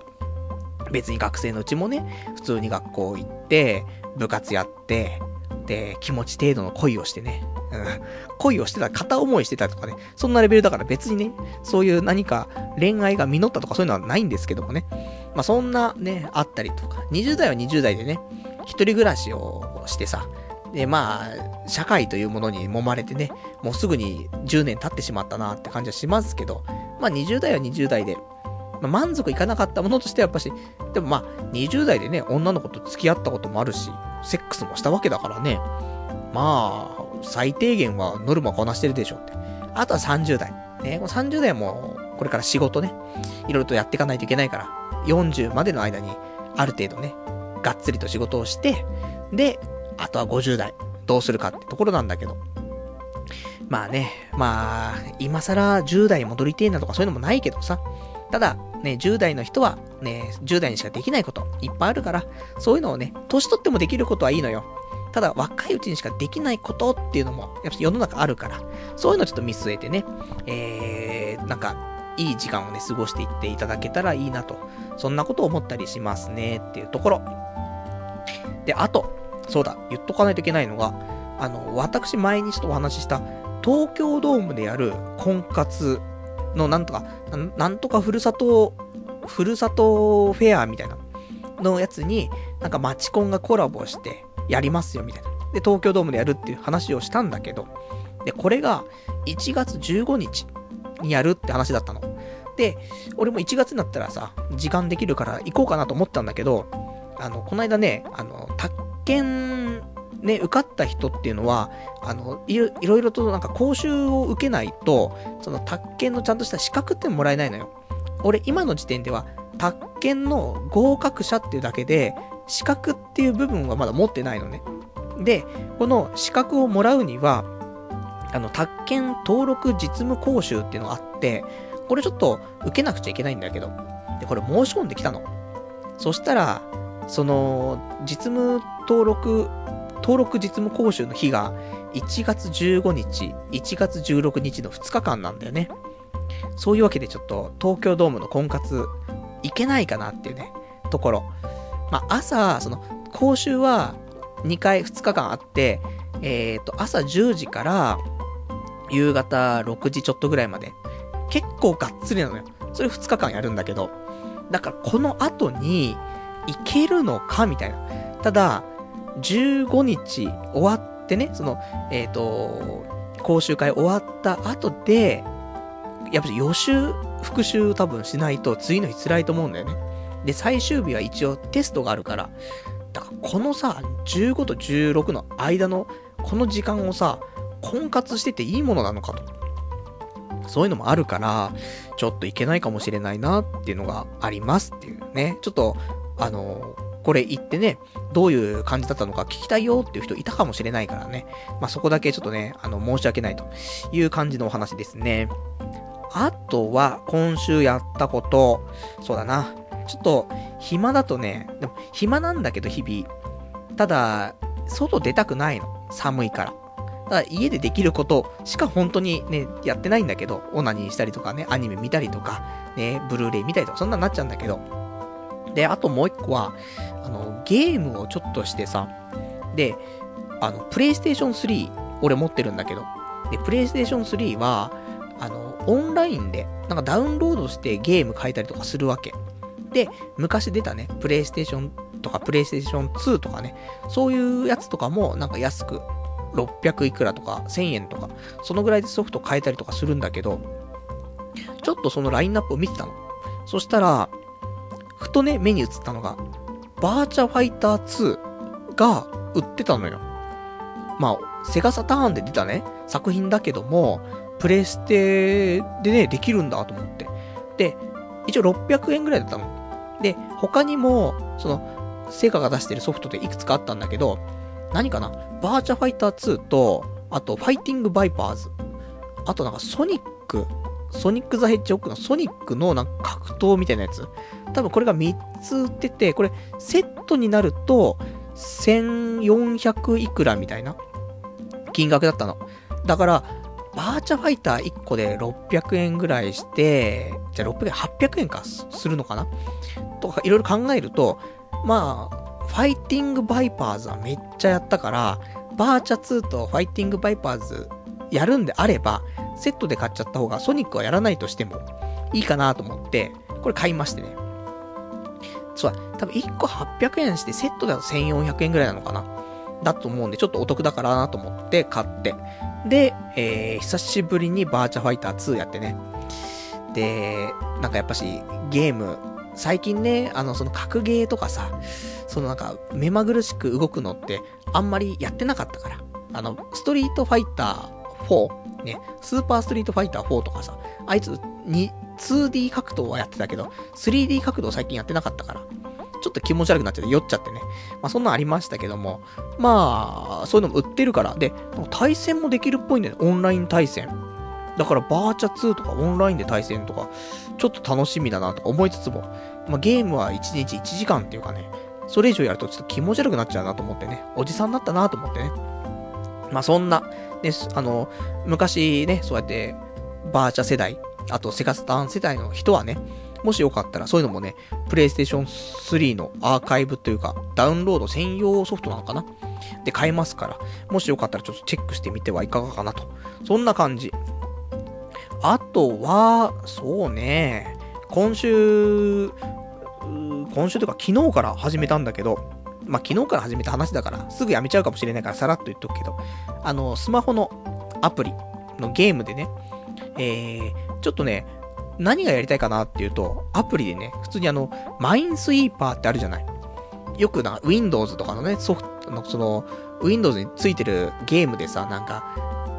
四角い画面があって、四角いブロックがいっぱいあるんだけど、そこからなんか爆弾が何個か仕込まれててさ、それを押さないようにみたいな。どこに爆弾があるかっていうのをさ、探しながら、あ全部なんか、ひ、紐解いていくみたいなさ、そんなゲームあるじゃん、マインスイーパ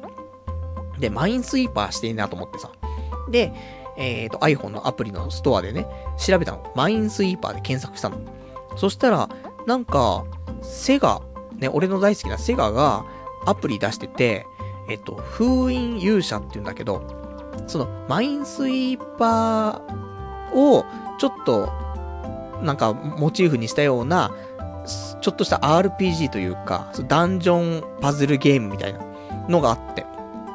ちょっと面白そうじゃないかと思ってさ、ダウンロードして、で、昨日からちょっとやってるんだけど、まあまだやれてる。1日半ぐらい経ってるけども、まだやれてるから、もしかしたら、ね、来週までやってたらね、あの、面白いよって話出るかもしんないけど。で、前にちょっとおすすめしたテラバトルっていうね、あの作品に関しては、もうちょっとやってないんだよね。うーん、テラバトル、本当はね、なんかやりたいんだけどね、そんなにちょっとね、進まないんだよなと思って。なんで、これからは私、えーと、封印勇者、ね、マインスイーパー好きな人はね、で、ただソーシャルゲームなので、完全にソーシャルゲームで、パズル要素がマインスイーパーみたいな感じなんだけど、あの、もしよかったらね、そういうゲームもあったからっていうね、そんなご紹介ですね。じゃあそんなんで、えっ、ー、と、あと、じゃあお便りね、いただいてるからそれ読んで、今日はこの辺になるのかな？結構スムーズに終わるじゃないかって気づいたらもうそろそろ2時間経っちゃうんだけども。じゃあね、いただいてます。お便り読んでいきたいと思います。ラジオネーム、えー、馬太郎さん。こんばんは、パルさん。ポッドキャストで聞いています。宅建合格されたそうですね。おめでとうございます。さすがですね。天才ラジオパーソナリティと宅建主任者、天は二物を与えましたね。これで世の女性がほっとくわけがありません。童貞ネットからやりちんネットに変わる日もあるかもしれませんね。というね、お便りできました。ありがとうございます。やりちんネット。ね、このラジオ終わったら、ね、もういつね、やりちになるかわかりませんからね、ドメインだけ、ちょっとね、すぐに取得しておこうと思うんですけど、やりちんネット。誰が聞くんだよって、そのラジオね。やりちんの奴らはさ、ラジオとか聞かないじゃない？ね、ラジオ聞くんだったら外に出てナンパするじゃない？やっぱ童貞ネットだからこそ、ね、部屋でみんなラジオ聞いてくれてるわけだからさ。ね、そういうところ、あると思うんですけど、まあね、あのー、私もね、ラジオパーソナリティやりつつ、宅建主任者、そして無職っていうね、もう、三、もう三重層ですからね、そこはね、大変なんですけども、ね、本当にね、1、ね、ラジオパーソナリティが1、ね、宅建主任者が1、ね、ただ無職が0っていうね、1×1×0 でも結局0になっちゃうみたいな、ありますけどね。まあそんなね、感じで、まあこれからね、まあ俺がこれ無職じゃなくなった時よ、最強ですからね。天才ラジオの、ラジオパーソナリティかつ、宅建主任者。そして、ね、正社員ってね、抱いて、なると思うんでね。まあ頑張っていきたいなというところでね。まあでも、やっぱりこうやって今職場でさ、ね、あの、もう12月いっぱいで辞めます、みたいな話をね、するとさ、まあみんな結構知ってたりするんだよね。あの、今度ね、なんか今年で、今月で辞めちゃうのとかさ、言われてさ、そうなんす、ってね。で、聞いたけど、宅建受かったんでしょって、すごいわね、みたいな。言われるわけ。まあ結構おばさんが多いで職場だったりするからね。そうなんす、頑張ったんす、みたいな。奇跡なんす、みたいな。奇跡の価値は、みたいな、ね。そういう話だったんだけどさ。まあそんなんでね、あのー、まあ宅建、ね、受かってすごいねとかね、最近言われてるけども、これ言われるのもね、今、働いてるからこそ言われるだけだってね、辞めて無職だとね、もう誰からも言われない。ね、本当にリスナーの人たちに、からしかね、言われませんから。それも、リスナーの方も、ね、今月だけでしょ、優しいのは。また来月からバッシングの嵐になると思いますからね。まあ、今月、ちょっとこれを噛み締めながらね、えー、来年をね、あの、いい年になればなと、ね、そういう風に、ね、迎えていきたいなと、そんな風に思ってますね。じゃあそんな、こんなでね、今日もお時間来ましたから、この辺でということで、じゃあ来週なんですけども、ね、本当にもう年末ね、なっちゃうから、俺も色々と予定をいろいろ入れていかないといけないんだけど、やっぱね、なんか、例えば休みの日があってさ、それで朝起きて、じゃあ今日ね、結構やる気満ち溢れてるから何かしようって思っても、なんだかんだで前もって、なんか予約したりとかさ、そういうのしないとなかなかイベントことって、なんか参加できないんだよねと思うと、まあ今のうちにね、あの、平日に色々と予定を突っ込んで、それで休みを迎えるっていうね、風にしないとなかなか、なんか新しいこともできないなと思ってるので、で、なので今日はね、終わったら、その卓球の、そのなんか練習会みたいな、そういうのに募集だけしておこうかなというところで、そうすると今週中旬ぐらいにありますから、参加したらそんな話できるかなと思うんですけど、で、そんな話も、来週は12月の21日、日曜日のまた23時からね、まあお話ししていきたいと思いますから、またね、生放送を聞いていただけたらと思います。で、あとは、あの、さっきもちょっと話出ましたけど、ポケット10が、えー、3種類、5名様プレゼント。これやりますから、これの企画、なんか、どういう風にしたら、ね、それでリスナー数が増えるよとかね、なんか、アイデアあればね。だって告知しようにもね、ツイッターで拡散希望とかやるしかないのかね。それで、みんなでリツイートリツイートつってやってって、広がって、それで生放送？その、でもさ、その、ポケット10が3つ欲しいからって生放送聞く人っているみたいな。だって600円で買えるし、みたいなね。あ、あともちろんあれだよ。このプレゼント。18歳未満は応募できないからね。これだけはちょっとあのー、残念ながら。18歳、まあ、変な18歳で、ね、童貞とか普通だからさ。やっぱりその、もう、童貞をこじらしちゃってるっていうのは、やっぱり20歳以上の童貞だからね。そういう人たちに、まあ、ぜひプレゼントしていきたいなというところありますから。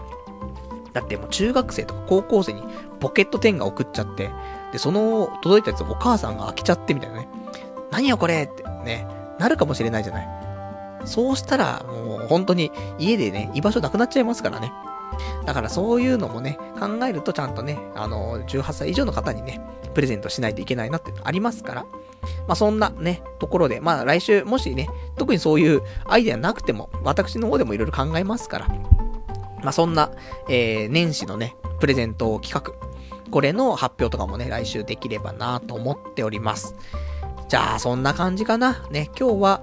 あのー、まあ、そんなところで、えー、来週いろいろとね、充実させて、ね、まあ、あとは、今日はこの終わった後にね、すぐ、えー、なるべく早く寝るようにして、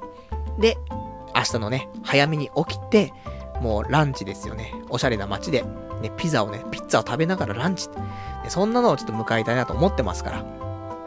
まあ、そんなおしゃれなところもね、ツイッターなんかで写真撮ってね、いろいろアップしていきますからね。パルさんおしゃれだなっていうね。そんなの見たいなって人はぜひ、あの、ツイッターなんかもね、フォローしていただけると嬉しいなと思います。じゃあそんな感じでね、今日もなんか長々とお話ししてしまいましたけど、今日この辺でということで、えー、1時間ちょっと、まあ、1時間半、2時間近く、ね、ご視聴いただきましてありがとうございました。それではまた来週お会いいたしましょう。さよなら